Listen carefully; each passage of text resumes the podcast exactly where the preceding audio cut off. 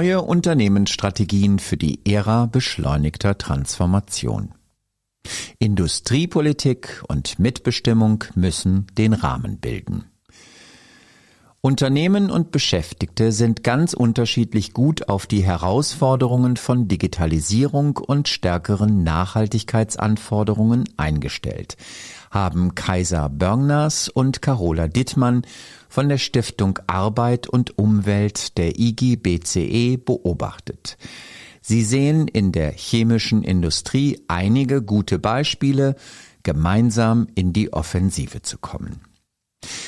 Die Digitalisierung verändert Unternehmen und Arbeitswelt oft schleichend. Da können Maschinen nun proaktiv gewartet und Produktion und Logistik übersichtlich vernetzt werden. Immer mehr Kundendaten sammeln sich an. Künstliche Intelligenz hält Einzug. Das bedeutet meist höhere Geschwindigkeit oder höhere Komplexität. Die Beschäftigten müssen sich anpassen. Bei der Dekarbonisierung sind die Entwicklungen derzeit etwas sprunghafter, was auch auf die politischen Anforderungen zurückzuführen ist. Vor allem Betriebe der energie- und handelsintensiven Industrien müssen in den kommenden Jahrzehnten mit tiefgreifenden Veränderungsprozessen rechnen und ihre interne Organisation und Prozesse neu aufstellen. Transformationen werden politisch flankiert. Die vielen gleichzeitig stattfindenden Transformationen betreffen nicht nur die Unternehmen, sondern vor allem auch die Beschäftigten. Ihre Arbeitsprozesse, Arbeitsorganisation sowie die Zukunftsperspektiven verändern sich rasant. Business as usual war also gestern. Die vielfältigen Herausforderungen unserer Zeit neben der Digitalisierung und den ökologischen Krisen gehören auch der demografische Wandel und globale Wertschöpfungsnetzwerke greifen tief in Wirtschaft und Gesellschaft ein. Ganz neu sind diese Herausforderungen nicht. Sie sind jedoch in den letzten Jahren stärker mit politischen Zielen verknüpft worden. 2015 verabschiedeten die Vereinten Nationen die sogenannten nachhaltigen Entwicklungsziele, Sustainable Development Goals, SDG. Damit liegt nun erstmals ein universell gültiger Katalog mit Vorgaben vor, wie die weltweite Entwicklung bis 2030 sozial, ökologisch und ökonomisch nachhaltig zu gestalten ist. Ausdrücklich werden darin auch Erwartungen formuliert, wie eine nachhaltige Wirtschaftsweise der Unternehmen aussehen kann. Im selben Jahr wurden die Pariser Klimaziele für das Jahr 2050 verabschiedet und anschließend konkretisiert, etwa im deutschen Klimaschutzgesetz oder im europäischen Green Deal. Damit steigt der politische Transformationsdruck, aber auch die Gesellschaft erwartet immer mehr verantwortungsvoll produzierte und fair gehandelte Produkte und fragt sie auch nach. Das alles passiert in einem geopolitischen Umfeld voller Spannungen, mit denen die Unternehmen umgehen müssen. Der industrielle Wettbewerb und die Systemkonkurrenz zwischen China und der EU bzw. den USA hat sich verschärft. Zusätzlich offenbart die Corona-Pandemie, wie anfällig die globalisierten Lieferketten sind. Versorgungsengpässe und wirtschaftlicher Stillstand, begleitet von sozialer Unsicherheit und teilweisen Arbeitsplatzverlusten, prägten das Frühjahr 2020. Für die deutsche und die europäische Industrie bedeutet das, dass sie Technologien, Produktionsweisen und Geschäftsmodelle vielfach neu denken und aufstellen muss. Die zunehmende unternehmerische Sorgfaltspflicht endet dabei nicht an den eigenen Werkstoren. Auch die Umwelt-, Sozial- und Arbeitsstandards in den globalen Liefer- und Wertschöpfungsnetzwerken müssen verstärkt überwacht und sichergestellt werden. Digitalisierung verändert Arbeitsprozesse schleichend. Die Digitalisierung treibt Veränderungen an, die Betriebe, die Gesellschaft als Ganzes und jeden Einzelnen betreffen werden. Bislang erfolgen diese Veränderungen überwiegend schrittweise. Die Berufe und Tätigkeiten ändern sich schleichend, anstatt wie es befürchtet worden war, plötzlich und in kürzester Zeit wegrationalisiert zu werden. Die bereits hochautomatisierten Prozessindustrien scheinen im Vergleich zu anderen Wirtschaftszweigen wie etwa Teilen des Dienstleistungssektors, robuster aufgestellt zu sein.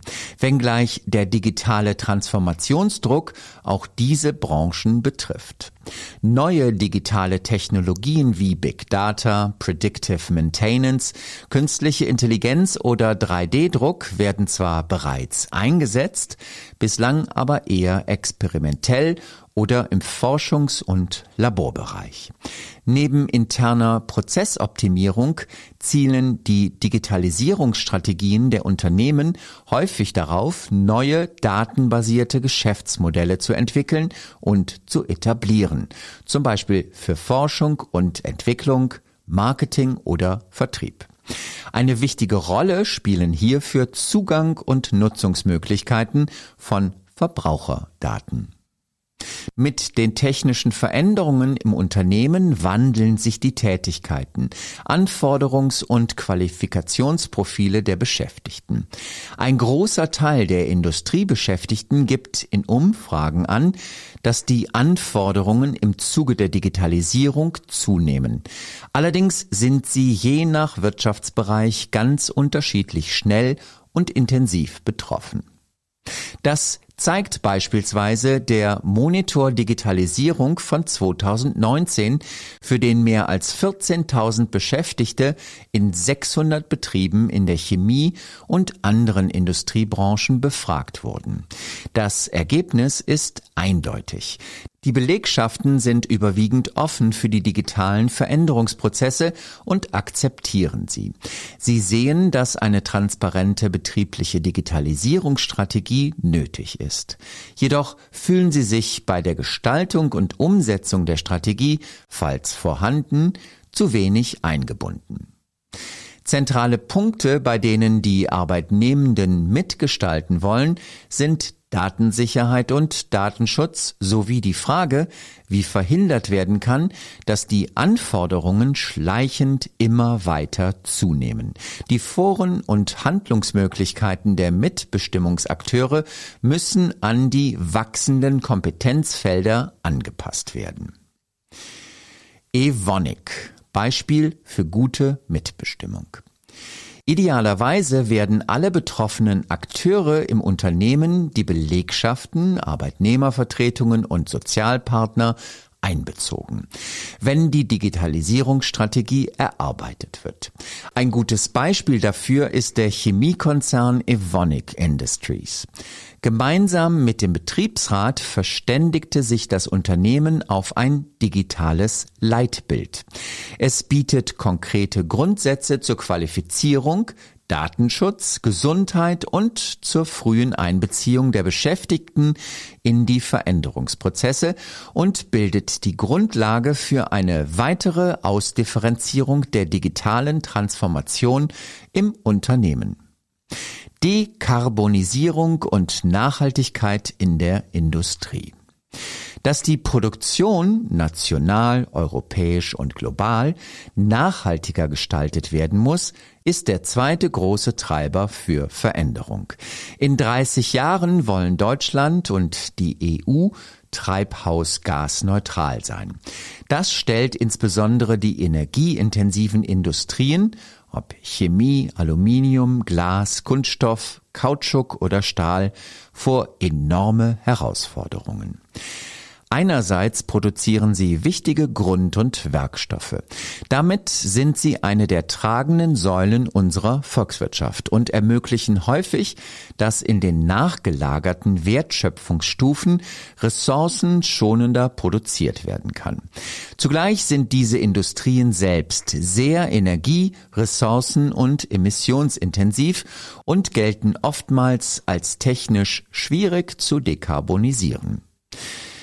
Außerdem haben die Grundstoffindustrien ihre Energieeffizienzpotenziale in den vergangenen Jahrzehnten weitestgehend ausgeschöpft. Um weiterzukommen, müssen Produktionsanlagen und Prozesse tiefgreifend verändert werden, etwa indem man sie weitgehend auf Basis erneuerbarer Energien EE elektrifiziert. Aktuell hinkt jedoch die Infrastruktur für EE und auch die Wasserstoffinfrastruktur dem Bedarf der Industrie massiv hinterher. Um sie konsequent auszubauen, bedarf es immenser Investitionen und Innovationen. Zugleich suchen die energieintensiven Unternehmen nach neuen Rohstoffen und bauen neue Wertschöpfungsketten auf. Hier sind branchenübergreifend Verflechtungen wie etwa, wie etwa bei der Entwicklung von Stromspeichertechnologien Power to X vielversprechend.